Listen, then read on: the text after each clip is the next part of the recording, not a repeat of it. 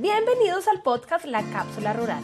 Aprenderás sobre tendencias, nuevos negocios tecnológicos, comercialización y digitalización de emprendimientos y empresas rurales. ¿Preparado? Aquí comienza un nuevo episodio de La Cápsula Rural.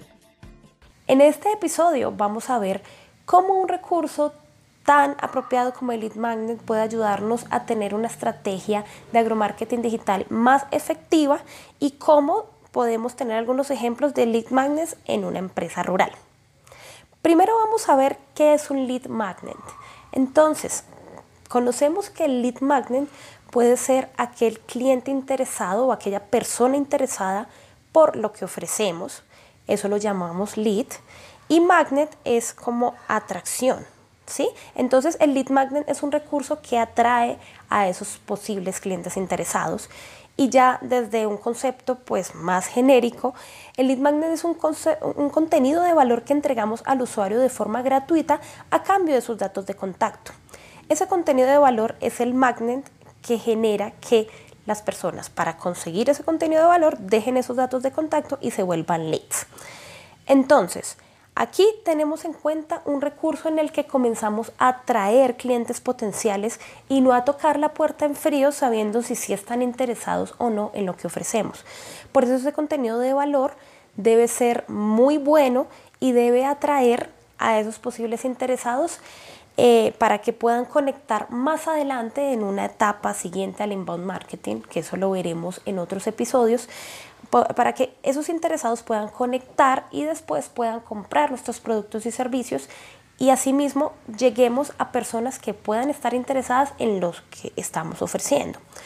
¿Qué lead magnets se pueden crear en una empresa rural? Un lead magnet puede ser, por ejemplo, un porcentaje de descuento en una primera compra cuando tenemos algún e-commerce de productos em, agropecuarios o de productos ya procesados, eh, que, son productos alimenticios. También un porcentaje de descuento por referidos, alguien que refiera a nuestro negocio eh, y, quiera ganar por eso, entonces debe dejar sus datos personales para poder eh, ganar después por esos referidos. También una afiliación para promocionar los productos o servicios de la empresa y ganar comisión. No es lo mismo traer referidos a que comencemos a tener una afiliación por promocionar esos productos y esos servicios de una empresa y que podemos ganar comisión por aquellas ventas que hagamos. Ahí mismo también vamos a dejar esos datos personales para poder afiliarnos a esa empresa. También una suscripción a un newsletter con información actualizada del sector. Entonces, por ejemplo, somos una empresa eh, que tiene comercialización eh, a, nivel de exportación, comenzamos a generarle a nuestros clientes una información actualizada de cómo va el sector, de cómo exportar esos productos. Entonces, eh, esa suscripción al newsletter es esa información actualizada que vamos a dar a cambio de los datos personales de, nuestro cliente potencial.